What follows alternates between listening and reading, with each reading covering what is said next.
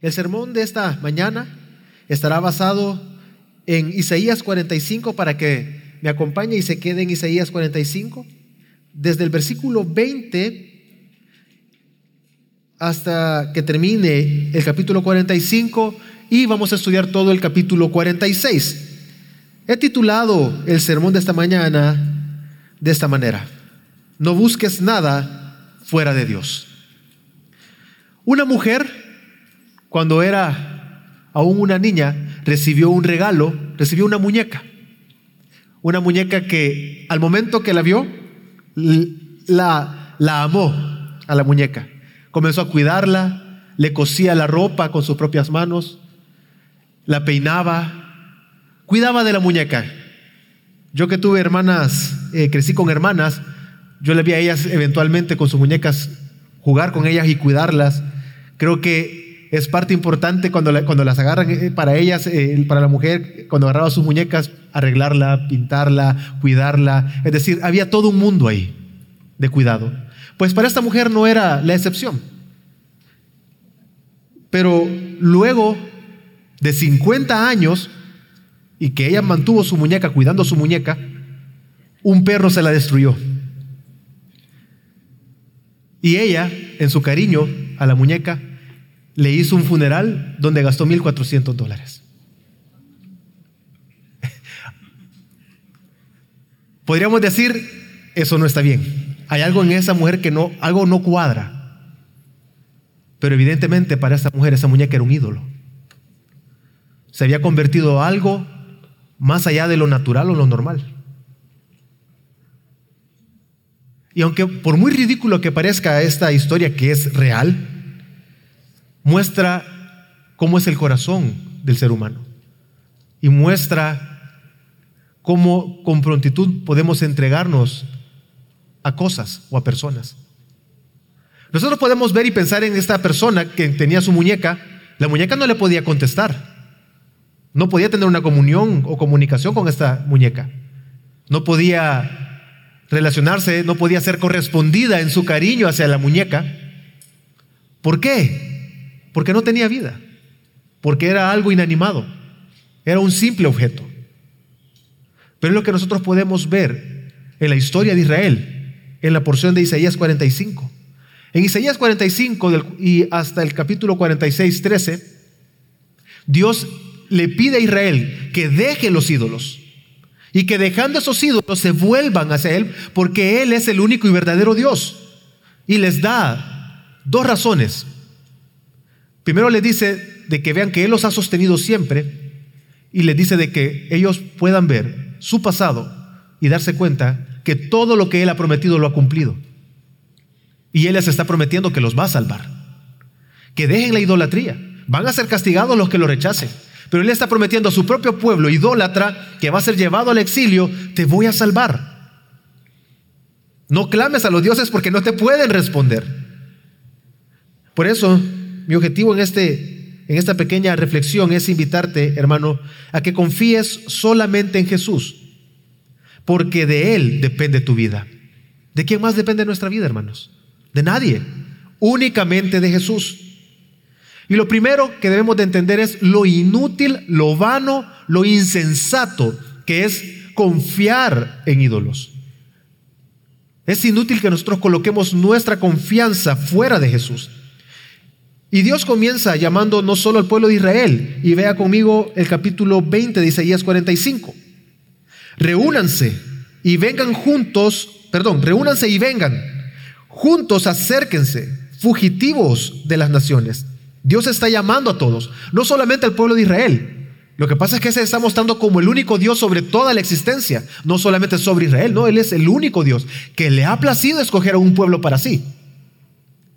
Pero les está diciendo, reúnanse todos, pueblos, todos los fugitivos de la tierra, vengan. Y les dice algo, que es, de, que es propio de personas sin conocimiento. Es decir, dicho de otra manera, es ignorante confiar en ídolos. No es propio de personas con conocimiento que se acerquen a los ídolos y confíen en los ídolos. Sigamos leyendo, dice el versículo, siempre el 20. No tienen conocimiento los que llevan su ídolo de madera y suplican a un Dios que no puede salvar. Y es que ahí está lo inútil de los ídolos. ¿Por qué es inútil? Porque no pueden salvar. No pueden escuchar. No pueden extender la mano para poder salvar a Israel. ¿Quién es el único que podía salvar a Israel? Dios. Pero aún así, a pesar de eso, a pesar de que únicamente Dios podía salvarlos, también Isaías les estaba reprendiendo por algo en el capítulo 29.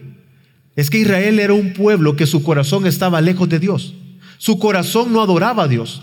Para ellos, a pesar de que Dios podía obrar y era el Dios de, sus antepasados, de sus padres, para ellos no les importaba. Ellos se inclinaban ante los dioses. ¿Qué dice Isaías 29:13? Lo puede ver en su pantalla.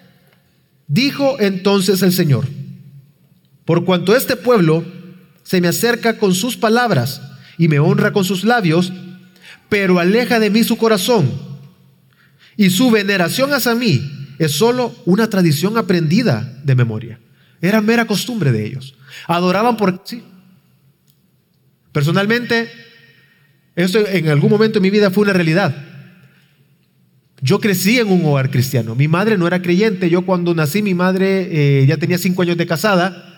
Y cuando yo nací, ya mi madre había conocido el Evangelio. Así que yo crecí en un hogar cristiano. Pero para mí era costumbre ir los domingos a la iglesia. Iba porque sí. Y no conocí el Evangelio hasta ya en la adultez. Después conocí. Y una de las luchas más fuertes que yo he tenido en mi vida es la religiosidad porque era una costumbre asistir a la iglesia. Es lo que Dios le está reclamando al pueblo de Israel. Son idólatras, su corazón está lejos de mí. Ustedes vienen y cumplen todos los requisitos. Dicho en nuestro lenguaje en la actualidad, usted viene todos los domingos, usted no falta, usted procura hacer el bien a las personas, pero su corazón está lejos de Dios. No se inclina ante Dios, no lo busca en la palabra, no se humilla, no reflexiona en sus acciones, en sus palabras, no viene a las escrituras a memorizar, Señor, ¿qué me muestras a mí ahora? ¿Cómo puedo ver mi pecado? Porque todos pecamos. Somos arrogantes. Entonces el pueblo de Israel estaba así.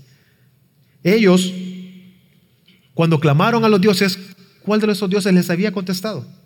Y es lo que Dios les está diciendo. No es de, no es de, o sea, es de personas sin entendimiento el clamar a los ídolos. ¿Por qué? Porque estos no saben contestar, no pueden contestar. Pero pensémoslo de otra manera, veámoslo distinto.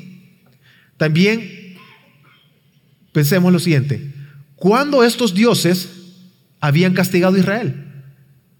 ¿Cuándo esos dioses habían ejercido la disciplina sobre Israel? Nunca. Y alguien podría decir, pues sí, pero es que la adoración a los ídolos y los ídolos fue lo que provocó la destrucción. Sí, pero ¿quién ejecutó el juicio? Dios. ¿Por qué? Porque los ídolos no, no tienen vida. No son capaces de destruir no son capaces de ejecutar un juicio porque son objetos sin vida. Porque el único que puede castigar es Dios, el único que puede dar un juicio es Dios, el único que puede salvar es Dios. Y aquí vemos una gran diferencia entre los ídolos, entre el único y verdadero Dios y los ídolos. El carácter santo y único del verdadero Dios queda en evidencia tanto mostrando su misericordia como sus juicios. Y nosotros podemos ver en la historia esto. Segunda de Pedro 2.4, que no lo vamos a leer, menciona que Dios, aún hasta los ángeles, sobre ellos ejecutó un juicio. Todos aquellos ángeles que se rebelaron en contra de Dios, a ellos Dios los castigó. Dios no reservó su justicia. Él ejecutó su justicia porque era lo correcto. A los ángeles los cerró. Pero eso nosotros podemos también, incluso en ese juicio, podemos ver su misericordia para con nosotros. Porque para los ángeles no hay un plan de redención. ¿El plan de redención para quién es? Para nosotros, es para la humanidad. Otra muestra en la palabra de Dios donde podemos ver el poder de Dios de ejecutar un juicio, pero también de salvar, lo vemos en el diluvio. Dios tuvo bien salvar a Noé y a su familia. ¿Y qué hizo con los demás? Los destruyó. ¿Dios es malo? Qué perverso y malvado porque destruyó a toda la humanidad. Ellos recibieron el justo castigo porque rechazaron a Dios. ¿Y por qué salvó a Noé? Gracia, misericordia. ¿Noé era menos pecador que los demás? era pecador. Dios mostró su gracia sobre Noé, sobre alguien que al final de cuentas, porque Dios mismo lo había, Dios lo amó, era alguien que clamaba a Dios. Y Dios escuchó y salvó a Noé. Pero a la vez vemos este carácter santo de Dios, mostrando misericordia, amor, pero también su juicio. Entonces, si lo pensamos bien, no hay razón para tener temor a los ídolos. No hay razón por qué mostrar honra, respeto, amor, obediencia, humillarse ante los ídolos. Porque no tienen vida. Son el resultado de la creación humana, de las manos humanas. ¿Por qué adorarlos entonces? Y es lo que Dios está diciendo. Israel, a pesar de las múltiples obras que había presenciado, a pesar de ver cómo Dios había obrado en ellos, cómo escucharon ellos de sus padres las maravillas de, Dios por su pueblo, a pesar de todo eso, ¿qué hizo Israel? Adoró a otros dioses. Huyó, se inclinó hacia otros dioses. Dios los salvaba y ellos le daban la espalda. Dios mostraba misericordia, pero ellos no les importaba. Buscaban a otros dioses, se humillaban delante de otros dioses. Y nosotros podríamos decir, para nosotros desde nuestra perspectiva hoy en día puede ser muy fácil juzgar a Israel. Y pensar, qué gente más boba, ¿por qué no miraba? Qué pueblo tan terco, qué terquedad de Israel. O podríamos decir con el ejemplo que les daba al inicio, qué mujer que no podía ver que era una muñeca. ¿Por qué gastó tanto ¿Por qué gastó tanto en el funeral de la muñeca? Y caer en juzgar. Es que claro, es evidente para nosotros. Pero hermanos, reflexionemos en nuestro corazón. Y miremos nuestro corazón. Muchas veces somos así. Somos personas que adoramos o codiciamos o deseamos cosas que están fuera o lejos de Dios. Es importante que nosotros nos demos cuenta que si bien es cierto, no nos adoramos, no nos inclinamos o arrodillamos en frente de imágenes, no quiere decir, hermanos, que eventualmente en nuestro corazón adoremos a imágenes que nosotros hemos creado. Puede ser tu imagen, tu estatus, tu influencia, tu familia, tus posesiones. Y puedas estarlos adorando. Pues que yo no adoro mis riquezas, yo no adoro mis posesiones. Pero analiza, en función de qué tomas tus decisiones para que Dios sea glorificado o por tu bienestar. Muchas veces decidimos en función de nuestro bienestar, de cómo voy a poder ganar más, cómo voy a obtener una mayor provisión, cómo me voy a cansar menos, dónde me voy a fatigar menos. Y comenzamos a tomar decisiones lejos de Dios, no pensando en la palabra. Y encontramos muchas personas que no están dispuestos a sacrificarse por el Evangelio y a pagar el precio por predicar o ver o creer en el Evangelio. Hermanos, reflexionemos. Reflexionemos porque eventualmente o muchas veces cedemos en nuestro corazón ante imágenes, ante ídolos y con mucha prontitud nosotros colocamos nuestra confianza lejos de Jesús. No podemos confiar en algo o en alguien que no sea Jesús o colocar nuestra confianza lejos de Jesús, lejos de Dios. ¿Y sabe qué es lo peor de todo esto muchas veces? que no tenemos el discernimiento para poderlo ver. No somos capaces de vernos a nosotros mismos. Y muchas veces cometemos el error, no, yo estoy bien. Mi vida está bien. Y no nos autoevaluamos. El autoexamen es algo que debe de ser todo el tiempo, todos los días, a cada rato, en cada momento, a través de las escrituras, no a través de mis propias ideas, no. Yo me voy a evaluar a partir del texto. No somos capaces muchas veces de discernir nuestros corazones y darnos cuenta que estamos siendo idólatras algunas veces. Pero ahí vemos la misericordia también y la gracia de Dios, que a través del cuerpo de Cristo, a través del Evangelio, somos guiados al arrepentimiento. Por eso vemos la necesidad de involucrarnos más con la iglesia, con nuestra iglesia local. Porque nos necesitamos, hermanos, todo el tiempo. Porque, hermanos, es mejor que nos humillemos delante de Dios, que dependamos de Él, a estar lejos de Él. Es mejor que renunciemos a, nuestras comodidades, a nuestros propios ídolos, que renunciemos en nuestro corazón a nosotros mismos y estemos dispuestos a humillarnos delante de Dios, porque el texto nos va a dar algo, nos dice algo. Y leamos los versículos 23 y 24. Dice los versículos 23, 24 de Isaías 45, perdón. Por mí mismo he jurado, ha salido de mi boca en justicia una palabra que no será revocada, que ante mí se doblará toda rodilla y toda lengua jurará lealtad. 24. De mí dirán, solo en el Señor hay justicia y fuerza. A Él vendrán y serán avergonzados todos los que contra el Señor se enojan. Perdón, contra Él se enojaron. 25. En el Señor será justificada y se gloriará toda la descendencia de Israel. Hermanos, es mejor humillarnos delante de Dios, porque aquí Dios está prometiendo algo. Y Dios está jurando algo. Que un día toda rodilla se doblará delante de Él. Nosotros juramos por personas o por cosas que son mayores que nosotros. Nosotros oímos que, y decimos, yo te juro por mi mamá, o yo te juro por tal cosa. Nuestro juramento le damos validez a algo que consideramos que es mayor. Y como es mayor, decimos, no puedo romper el juramento porque es mayor. Pero Dios no es así. ¿Quién es mayor que Dios? ¿Quién es superior que Dios? Nadie. Entonces, ¿Dios por quién jura? Por él mismo, porque es que no hay nadie por quien jurar. Así que Dios juró por sí mismo.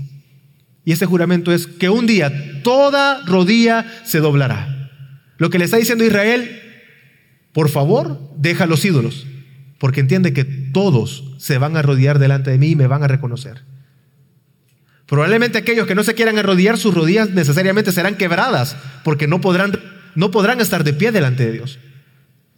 Pero probablemente otros alcancen misericordia y sus rodillas voluntariamente se doblen ante el único y verdadero Dios. Pero Él ha jurado algo que se va a cumplir, que todos van a reconocer a Jesús como Dios. Porque el texto, al leer este texto, al pensar en esta porción, necesariamente se nos viene a la mente Filipenses 2. Filipenses 2, lo voy a leer del 9 al 11, que nos muestra esta verdad que se cumple en Cristo Jesús. Dice Filipenses 2, 9 en adelante. Por lo cual Dios también le exaltó hasta lo sumo y le confirió el nombre que es sobre todo nombre, para que al nombre de Jesús se doble toda rodilla de los que están en el cielo y en la tierra y debajo de la tierra. Y toda lengua confiese que Jesucristo es Señor, para gloria de Dios Padre. Hermanos, un día toda rodilla se va a doblar. Nadie podrá resistir esto. Isaías nos, está, mostrando que Dios está jurando, Dios está llamando a Israel, vengan, vengan todas las naciones, vengan, reúnanse. Y lo que está diciendo es, dejen a los ídolos. Nadie es como yo, está diciendo Dios.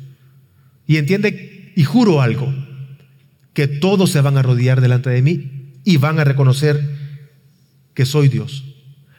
Es interesante y creo que, que, veamos, que, lo comprendamos. Isaías, la porción de Isaías nos está mostrando algo. Dios está diciendo y dice algo, que solo hay un Dios. No hay Dios fuera de Él. Es que no hay otro Dios. Hay un único Dios que entendemos es tres personas, Padre, Hijo y Espíritu Santo. Eso necesariamente nos lleva hacia algo, hacia una dirección, solamente a un lugar. Cristo es Dios, Jesús es Dios. Porque el texto de Filipenses nos está diciendo de que es Jesús quien no escatimó ser igual a Dios como algo que aferrarse y tomó forma de siervo, humillándose hasta lo sumo, pero también el Padre a través y después de realizar su obra lo exaltó a lo sumo. Y fue exaltado y está a la diestra del Padre hoy y entendemos que estamos esperando que un día toda rodilla se doble delante de Él, es lo que acabamos de leer. Entonces, ¿eh, ¿acaso hay dos dioses? Hay un único Dios. Y es lo que está diciendo el Señor en Isaías. Pero nos está llevando a través de Filipenses a entender de que ese cumplimiento es en Cristo Jesús. Entonces Jesús es Dios. Tenemos que reconocer que Jesús es Dios. Y nuestra vida depende de ello de confiar en Jesús, de confiar en la realidad de que Él nos ha salvado y ha perdonado nuestros pecados a través de la muerte, resurrección y estar sentado a la diestra del Padre, gobernando, esperando un día nosotros que Él venga por segunda vez y Él ejecute un juicio. Entonces, toda nuestra confianza debe de estar puesta en Jesús. Y es inútil, hermanos, es totalmente inútil colocar nuestra confianza lejos de Él, colocar la confianza en hombres, pensar que nuestra seguridad, nuestra tranquilidad, nuestra paz depende de nosotros mismos, depende de un sistema. Es un grave error, hermano.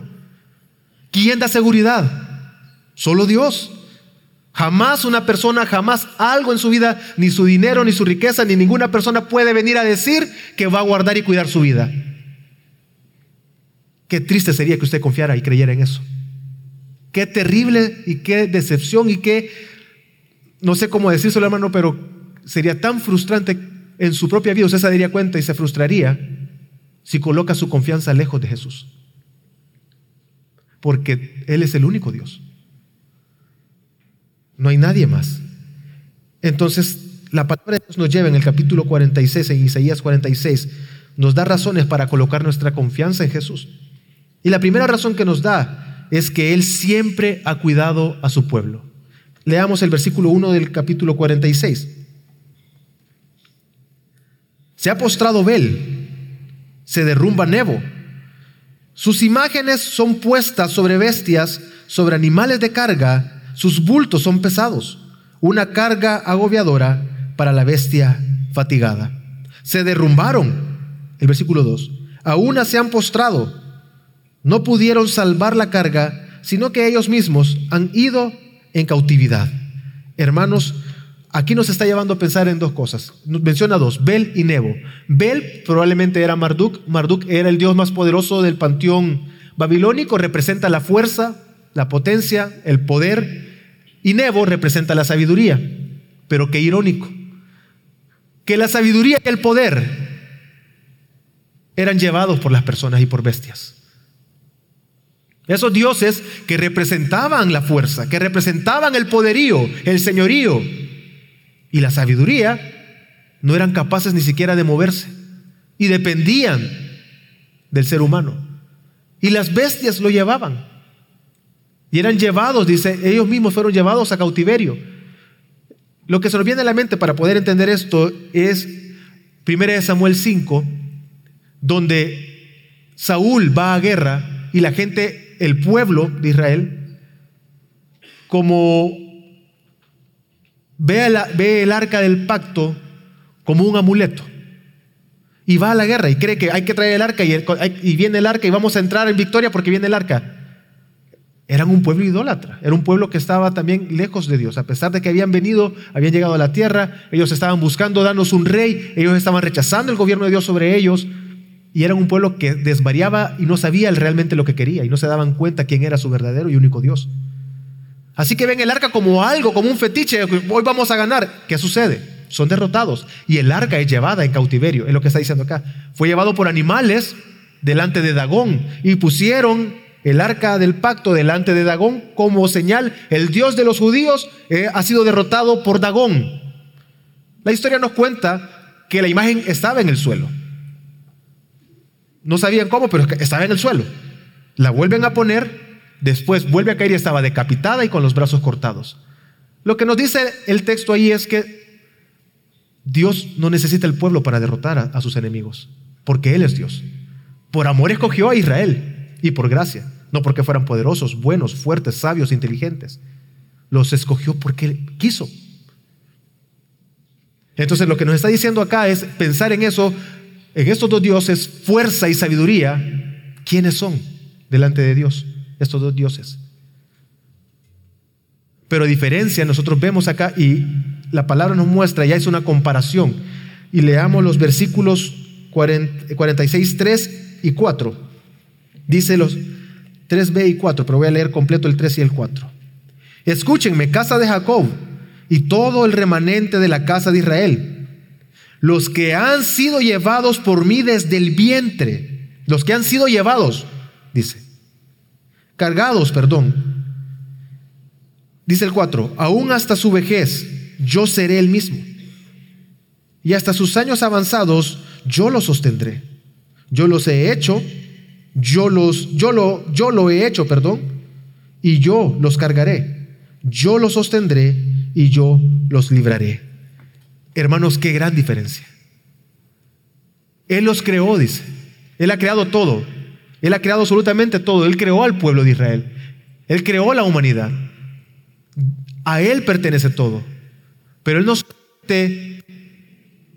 los ha sostenido, Él los seguirá sosteniendo y los guardará hasta la vejez. Lo que Él está diciendo es lo siguiente. Los ídolos no son capaces ni siquiera de sostenerse a sí mismos. Y son llevados por ustedes y por sus bestias. Pero ¿quién lleva a Dios? Nadie. Al contrario, Él sostiene a las personas. Él sostiene a su pueblo. Es como que estuviera diciendo, desen cuenta, es como que Él estuviese diciendo, desen cuenta, ustedes llevan a sus ídolos. Pero yo los llevo a ustedes. Yo los he sostenido. Yo los he guardado. Y les está diciendo, lo he, lo he hecho y lo va a seguir haciendo. Él va a seguir guardando. Y, dice, los he, los he guardado desde que estaban en el vientre. Él nos ha guardado nosotros desde el vientre, hermanos. Es decir, desde el momento que no podíamos sostenernos, no podíamos caminar, no podíamos vivir, ni pensar, ni depender. Dependíamos de todo para poder vivir. Necesitábamos de alguien más. Dios en ese momento nos sostiene. Y nos lleva a pensar en Israel. Esa nación que fue traída de la cautividad de la esclavitud de Egipto fueron liberados y eran un pueblo que no tenían la fuerza para defenderse, no tenían ni, ni los números para defenderse, no tenían tierra donde vivir, no tenían absolutamente nada. Pero ¿qué hizo Dios con ellos? Los guardó, los guió por el desierto, los alimentó. Él les dio todo, les dio agua. Dios estaba con ellos. Él les está diciendo, yo los he sostenido siempre y lo voy a seguir haciendo. Y después le dice hasta su vejez, hermanos, cuando nuestra vida va envejeciendo, la fuerza se acaba, cuando nuestros pensamientos van mucho más adelante, pero nuestros cuerpos no responden a lo que estamos pensando, cuando la mirada se va opacando, cuando la luz del día ya no es igual, es decir, cuando la vejez va llegando, Dios está con nosotros, porque Él ha estado con nosotros seguirá estando con nosotros y nos sostendrá hasta la muerte. Por eso no le tenemos miedo y no le tenemos temor a la muerte, porque en esta vida Dios nos sostiene, pero al morir ahora nosotros vamos con Dios. Qué gozo trae a nuestra vida estar con Cristo y confiar en Cristo. Trae paz, gozo. ¿Obtenemos eso de los ídolos? ¿Obtenía Israel eso de los ídolos? No era posible. Entonces, no puede existir comparación entre Dios y los ídolos. Si nosotros seguimos pensando en esto que nos sostenemos, es que Dios no es un Dios que ha creado todas las cosas, hermano. Creó, la, creó todo y lo dejó ahí para que existiera. No, las cosas existen porque Él es, porque es Dios. Pablo fue lo que predicó cuando entró a Atenas y vio a, toda la gente que era religiosa y, y tenía muchos ídolos. Comenzó a hablar el Evangelio y él llegó a un momento y le dijo en el versículo 28 de Hechos 17, dijo esta frase que Pastor Javier la mencionó hace un par de semanas atrás, porque en Él vivimos, vemos existimos. Es que, que Él es Dios, es que nosotros existimos. Nos podemos mover. Solamente en Él vivimos. Pero ¿qué diferencia es con los dioses? Con los ídolos. ¿Acaso tienen el poder para sostenernos, para responder? para guardar.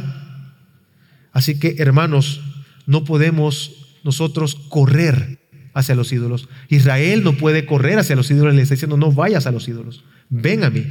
Y aquí podemos ver el amor de Dios, hermanos, en esto. Que un pueblo idólatra estaba siendo guardado y cuidado por Dios porque era su pueblo. Pero no los iba a dejar de disciplinar. Su idolatría iba a tener un castigo. Porque Dios ama a su pueblo. Y para evitar que sus hijos se pierdan, ¿qué hace? Disciplina. Así que los disciplinó. Ellos fueron llevados a la cautividad. Isaías lo estaba anunciando y era algo que no podían evitar, porque Dios había hablado ya y había dicho lo que iba a suceder. Y sucedió. Pero ahí vemos el amor de Dios, que por su amor, por su pueblo, en ese amor, en esa fidelidad al pacto que Él ha hecho con el pueblo, no solamente los estaba guardando, sosteniendo, sino que los estaba disciplinando. Y en esa disciplina Él aún seguía sosteniéndolos. Entonces podemos ver ese gran amor de Dios sobre ellos. Lo segundo que les dice es que ellos vean atrás. La segunda razón que les da de que deben, de confiar en Él y que nosotros debemos de confiar en Jesús es que vean atrás, que recuerden todo lo que Dios ha hecho por ellos y que vean que toda palabra que ha salido de la boca de Dios se ha cumplido. Absolutamente todo. Nada se ha quedado sin cumplimiento. Todo lo que le dice, vean, todo lo que yo les he hablado usted se ha cumplido. ¿Por qué va a ser la excepción en el mañana? ¿Por qué va a ser la excepción después? Si ya cumplió todo, Dios no cambia. Dios es inmutable. Así que todo lo que Él ha hablado se va a cumplir. Y él en el capítulo 45 ha hablado a través del profeta diciendo, y él ha, que ha jurado por sí mismo, que un día toda rodilla se va a doblar. Es decir, que se va a cumplir. Todos van a reconocer a Jesús como Dios. Versículo 5 del capítulo 46 dice, ¿a quién me asemejarán? ¿Me igualarán o me compararán para que seamos semejantes? Y es que ¿quién se puede comparar a Dios? Les está diciendo, nadie. La respuesta creo que es evidente. Nadie se compara a Dios. Y comienza y sigamos leyendo los versículos 6 al 7, les dice, los que derrochan el oro de la bolsa y pesan la plata en la balanza, pagan a un orfebre para que haga un dios de ello. Se postran y lo adoran. Lo levantan en hombros y lo llevan. Lo colocan en su lugar y se está. No se mueve de su lugar. Aunque alguno clame a él, no responde. De su angustia no lo libra. Hermanos, aquí vemos una realidad que creo que, que muestra muchas veces nuestro corazón. Nos muestra cómo las personas en un corazón codicioso crea ídolos. Lo primero que vemos acá es que el ídolo surge de un corazón corrupto que es codicioso. Está diciendo que son personas que derrochan el oro. Son personas que en su abundancia, en su confianza en sí mismos, crean un ídolo. Le está diciendo, pagan a un orfebre, van, le pagan a alguien, a un orfebre, para que elabore ese ídolo a través del oro, de la plata que tienen, de la riqueza, elaboran el ídolo. Y es creado para que ellos después justificar sus acciones. Pero no solamente se queda ahí, lo segundo que hace es, entendemos que se entregan a esa idolatría. Ellos comienzan a cargarlo, lo llevan de un lado para otro, eso profundiza, está profundizando su idolatría. No solamente surge de su corazón, de ese corazón codicioso y corrupto, ese corazón que está deseando lo que no es Dios, nada que tenga que ver con Dios, con Jesús, está creando un ídolo, está mostrando acá, pero se entrega más a esa idolatría y se profundiza más, al punto que se vuelve esclavo. Es decir, el hombre lo está creando, pero no solamente lo crea, comienza a adorarlo y peor aún, lo ha creado y se esclaviza, y se, esclaviza, se somete. Eso realmente es terrible. Pero aún peor aún, o sea, hay algo peor, perdón, aún en esto. Que los ídolos dependen de su creador. Lo andan cargando de un lado para otro, a donde lo llevan, ahí lo ponen, ahí lo dejan, ahí se queda, se van, lo levantan, se lo llevan. El ídolo depende de, de ellos. Hermano, no sé si usted ve el problema en esa lógica. No, sé, no sé si usted está viendo lo terrible que es esto, que es ilógico, es absurdo. Por eso está diciendo al inicio, no es de entendimiento, no es de personas con entendimiento, o dicho, es de personas sin entendimiento adorar a ídolos. Porque lo que pasa es que lo, ha creado, lo creó y se somete y se esclaviza y vive esclavizado al Dios y de repente su vida va en función de ese ídolo y todo lo que hace es función de ese ídolo si él mismo lo creó. Es ilógico, es absurdo. En cambio, Dios le dice a ellos que deben de dejar esa idolatría. Pero aunque esto parece absurdo, parece ilógico lo que les estoy diciendo, porque lo vemos de una manera distinta tal vez hoy en día, y decimos no adoramos ídolos e imágenes, qué absurdo, hermanos, realmente es la realidad de muchos, del hombre sin Dios. Es una realidad que vive adorándose a sí mismo. Peor aún, hay muchos cristianos que se han entregado muchas veces a seguir sus propios deseos sin considerar a Dios en sus vidas. deben de ser llevados al arrepentimiento por medio de la palabra. Entonces, para evitar esto, Dios los invita a que vean el pasado, todo lo que Dios ha obrado y cómo ha cumplido todas sus promesas. Leamos los versículos 9 y 10. Acordaos de las cosas anteriores ya pasadas, porque yo soy Dios y no hay otro. Yo soy Dios y no hay ninguno como yo, que declaro el fin desde el principio y desde la antigüedad lo que ha sido hecho. Yo digo, mi propósito será establecido y todo lo que quiero realizaré. Hermanos, no hay nada ni nadie que pueda parar lo que Dios quiere hacer. Nada ni nadie es capaz de torcer la voluntad de Dios. ¿Quién aquí de nosotros le ha dado consejo a Dios? ¿Quién de aquí le, dice a Dios, ¿por qué haces esto de esta manera? Hermanos, ¿dónde estábamos nosotros cuando Dios creó todas las cosas? ¿Qué éramos nosotros cuando Dios planificó todo lo que Él quería hacer? ¿Quiénes somos nosotros entonces para decirle a Dios por qué llueve, por qué no llueve, por qué nací aquí, por qué es así? ¿Quiénes somos nosotros para darle consejo a Dios? Nada, nadie, hermanos. Y no podemos darle consejo a Dios, porque Él es insondable. Él es soberano, Él conoce todas las cosas. Él creó y desde el principio Él ya dijo cómo iba a suceder todo y cada una de las cosas que iban a suceder. ¿Hay algo que pueda cambiar eso? ¿Puede usted cambiar su destino? Es Dios. ¿Qué corresponde a nosotros? Humillarnos. ¿Qué es lo que debemos de hacer? Doblar rodilla, hermano. Renunciar a nosotros mismos y humillarnos delante del único y verdadero Dios. Romanos 11:33 en adelante nos dice, oh profundidad de las riquezas y de la sabiduría y del conocimiento de Dios. Cuán insondables son sus juicios e inescrutables sus caminos. Pues, ¿quién ha conocido la mente del Señor? ¿O quién llegó a ser su consejero? ¿O quién le ha dado a él primero para que se le tenga que recompensar? porque de Él y por Él y para Él son todas las cosas. A Él sea la gloria para siempre. Amén. Hermanos, Él es Dios. Los dioses son, los ídolos, le está diciendo Israel, tú los has creado. ¿Por qué te humillas ante ellos? En cambio, le está diciendo, recuerda mis obras pasadas. Todo lo que yo hablé lo he cumplido. Yo soy Dios. No hay nadie como, como yo, le está diciendo Dios. Y Dios les ha prometido a ellos que los va a salvar, que los va a prometer. Vemos ahí su gracia una, una vez más. Lo que pasa es que Dios en medio de todo esto, ellos iban a ir, iba a haber un juicio, pero a la vez Dios iba a mostrar su amor y misericordia sobre ellos.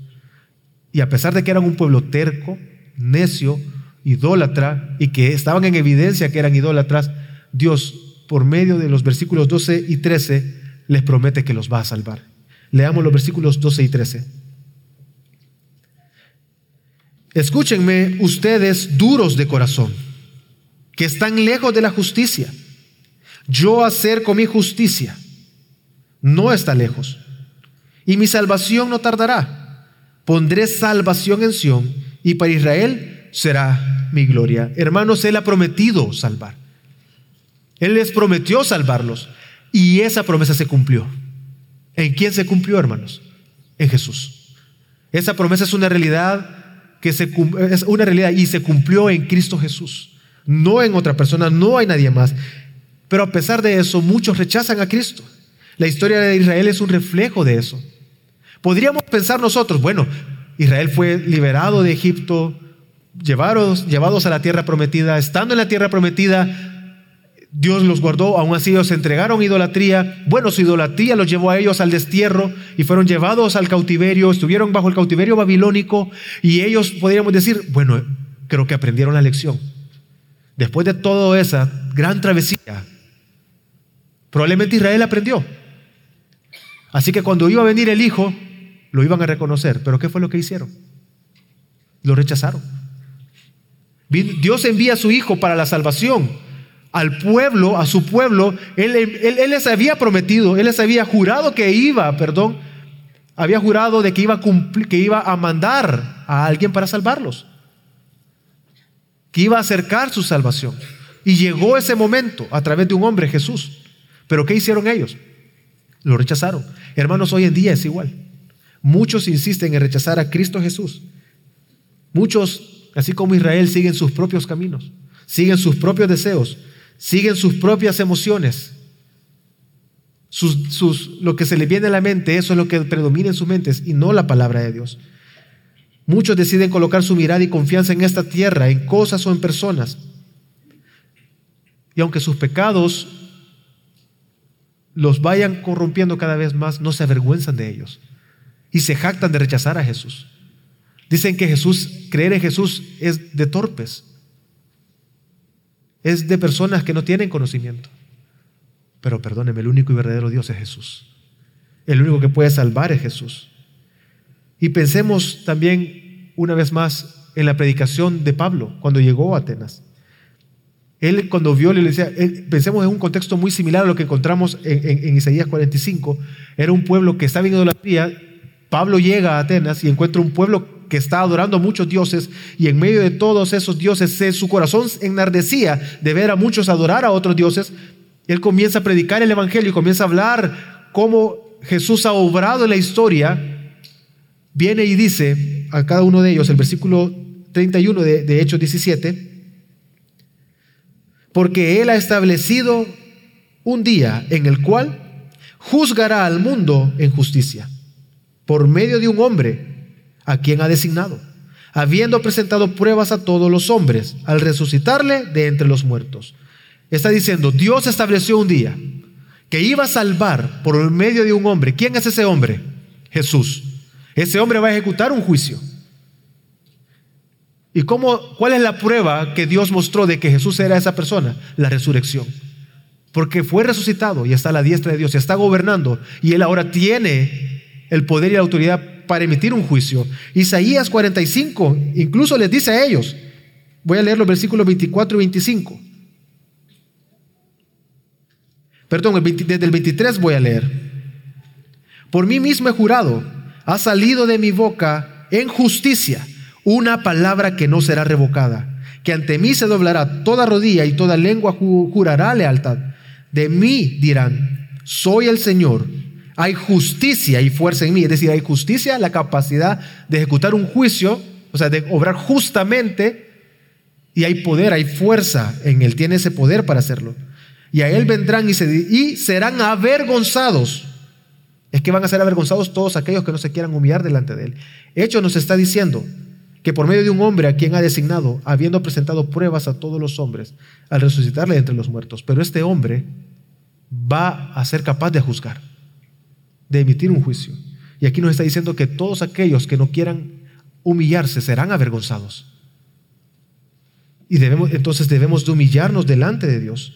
Todo este mensaje de Pablo, antes de decir esto que acabo de leer en el versículo 31, él hace una invitación al arrepentimiento. Él dice que para eso, para alcanzar esa salvación por medio de ese hombre, es necesario que nos arrepintamos. Leamos el versículo 30. Por tanto, habiendo pasado por alto los tiempos de ignorancia, Dios declara ahora a todos los hombres en todas partes que se arrepientan. Por tanto, dice, habiendo pasado por alto los tiempos de ignorancia, ¿qué es lo que comenzó, diciendo Isaías? Isaías 45, 20, lo que acabamos de leer, dice, no tienen conocimiento aquellos que adoran ídolos. Pasando por alto la ignorancia de todos aquellos que lo rechazaron. Pasando por alto todo eso, aún así Él estuvo bien dar la oportunidad para la salvación en Cristo Jesús. Aquellos que mueren rechazando a Jesús, ya no hay oportunidad para ellos. El tiempo es hoy. El tiempo de arrepentirnos es hoy. El tiempo de reconocer en nuestros corazones que necesitamos confiar únicamente en Jesús es hoy, hermanos. Y la única manera es a través de arrepentirnos, humillarnos delante de Dios, del único y verdadero Dios, de doblar rodillas del que es verdaderamente Dios, Jesucristo. Él ha ofrecido su gracia, Dios a través de su Hijo, lo envió a morir en la cruz para que usted y yo podamos alcanzar misericordia, para que podamos depender de Él todo el tiempo. Y como Filipenses 2, del 9 al 11, ya lo leímos, hermanos, un día toda rodilla se va a doblar. Es mejor que nos humillemos hoy. Es mejor que nosotros nos, que lo adoremos ahora, que nos humillemos hoy. Hermanos, ¿vamos a seguir viviendo neciamente? Si tú nos, visitas nos estás visitando por primera vez, no crees en Jesús, ¿seguirás siendo necio, confiando en ti mismo?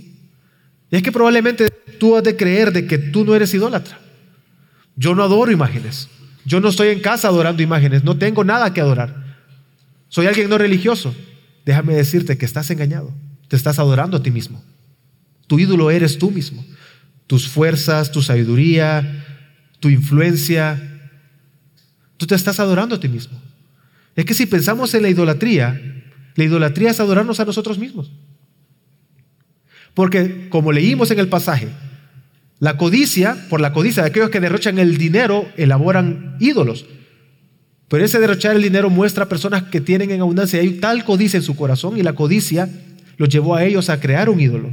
Es decir, ellos crearon un ídolo conforme a lo que ellos en su corazón querían. Y como levantaron un ídolo conforme a su corazón, lo comenzaron a adorar. Entonces, en última instancia, nosotros no adoramos a Jesús, nos adoramos a nosotros mismos. Nosotros somos nuestros propios dioses y nos volvemos nuestros propios ídolos. Y si tú crees que no eres un hombre idólatra y que, y que Jesús para ti es algo para torpes, es algo tonto, debes de arrepentirte. Tú te estás adorando a ti mismo.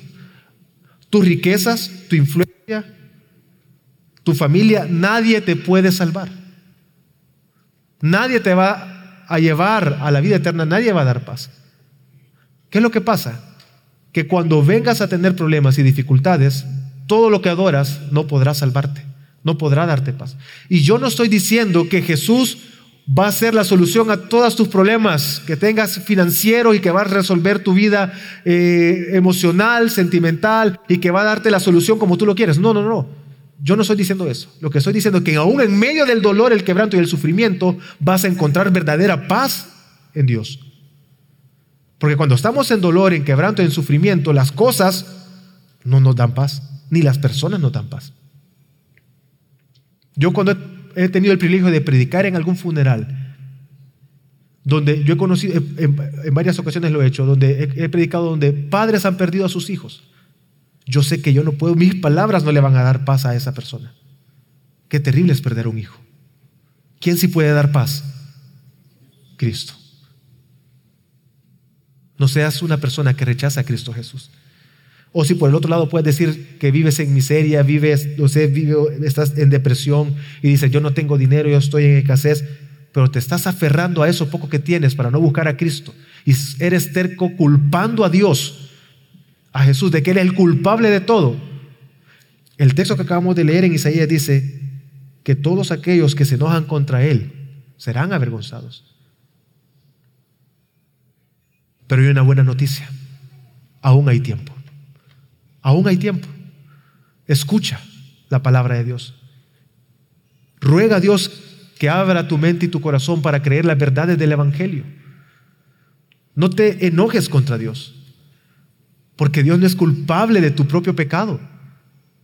Es mejor humillarnos delante de Él y reconocer que es nuestro propio pecado y nuestras decisiones que nos han llevado por un mal camino. Y pidamos a Dios en humildad, pide a Dios en humildad. Pero hermanos, si ustedes como, como alguien que cree en el Evangelio, aquellos que son hermanos y que somos hermanos en Cristo Jesús, de igual manera podríamos pensar, yo no soy idólatra, yo no adoro imágenes, yo no me ando inclinando ante ídolos y yo no estoy adorando a nadie. Una vez más, analicémonos, porque probablemente tu comodidad o tú eres tu propia confianza. Tal vez tú eres alguien que se enoja cuando alguien te dice, ¿por qué no, por qué no te involucras más en la iglesia? Tu familia te está diciendo, Busca más de Dios. Ora. Lo que estás haciendo no está bien. Busca ayuda. Pide consejo. Acércate más a la iglesia. Pero te enojas, te irrita, te molesta. Tú dices, ¿para qué? Ya deja de estarme molestando. Es que tú eres tu propio ídolo. Estás amando tu propia comodidad.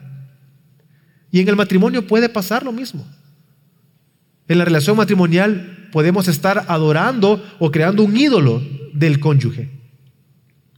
Tú quieres cambiar y muchas veces queremos cambiar el comportamiento de la persona y quisiéramos tener el poder para cambiar, pero no somos capaces de vernos a nosotros mismos. No nos vemos a nosotros. Y queremos cambiar a la persona, pero la queremos cambiar en función de lo que nosotros queremos, no en función de lo que es la palabra de Dios, lo que es gloria para Dios. Queremos que cambie porque yo quiero estar cómodo. Yo quiero estar tranquilo. No quiero que cambie para que Dios sea glorificado. Te estás adorando a ti mismo. Si tú buscas en tu matrimonio que todo vaya para la gloria de Dios, solo la palabra. Pero también, hermano, no olvides, y esto me lleva a eso, a esa otra aplicación. Recuerda las escrituras, no la olvides, memorízala, estudiala. Dios le pidió a Israel, ve todo lo que yo he hecho por ti. ¿Acaso algo de lo que yo juré no se cumplió? Ciertamente todo ha tenido un cumplimiento. ¿Acaso Dios, Jesús no vendrá por segunda vez? ¿Acaso Jesús no ha prometido estar con nosotros hasta el fin del mundo? O sea, que todo pase, hasta que este mundo pase y entremos en gloria eterna con Él. ¿Acaso no ha prometido eso? ¿Acaso Él no ha prometido que estaremos con Él? Entonces busquemos las escrituras. Vengamos a Cristo, busquemos la palabra de Dios, hermano. Seamos personas que nos humillamos todo el tiempo. Hermano, en resumen, mi invitación es que analices tu corazón, analices constantemente, que no creas que estás exento de caer en idolatría en tu corazón, de desear algo fuera de Dios, porque no estamos exentos. Necesitamos todo el tiempo venir a la palabra de Dios analizar nuestras mentes, nuestros corazones, nuestros deseos, qué, a dónde están nuestros anhelos, dónde coloco más mi deseo, dónde está, qué es lo que cautiva mis pensamientos, qué es lo que, qué es lo que hace tomar decisiones diariamente. Analicémonos, analiza tu vida todo el tiempo. Que Dios por medio de su palabra te dé el discernimiento y la sabiduría para poder analizarte a ti mismo y no te alejes del cuerpo de Cristo, de hermanos piadosos que buscan de Dios que están dispuestos también a cuidarte, así como ellos deben de estar dispuestos a ser cuidados. Hermanos, analicémonos todo el tiempo, no dejemos que nuestro corazón convierta ídolos nuestras ideas, nuestros pensamientos, nuestras metas, nuestra imagen, sino por el contrario, confiemos en Dios. Hermano, confía solamente en Jesús, porque de Él depende tu vida. Vamos ahora.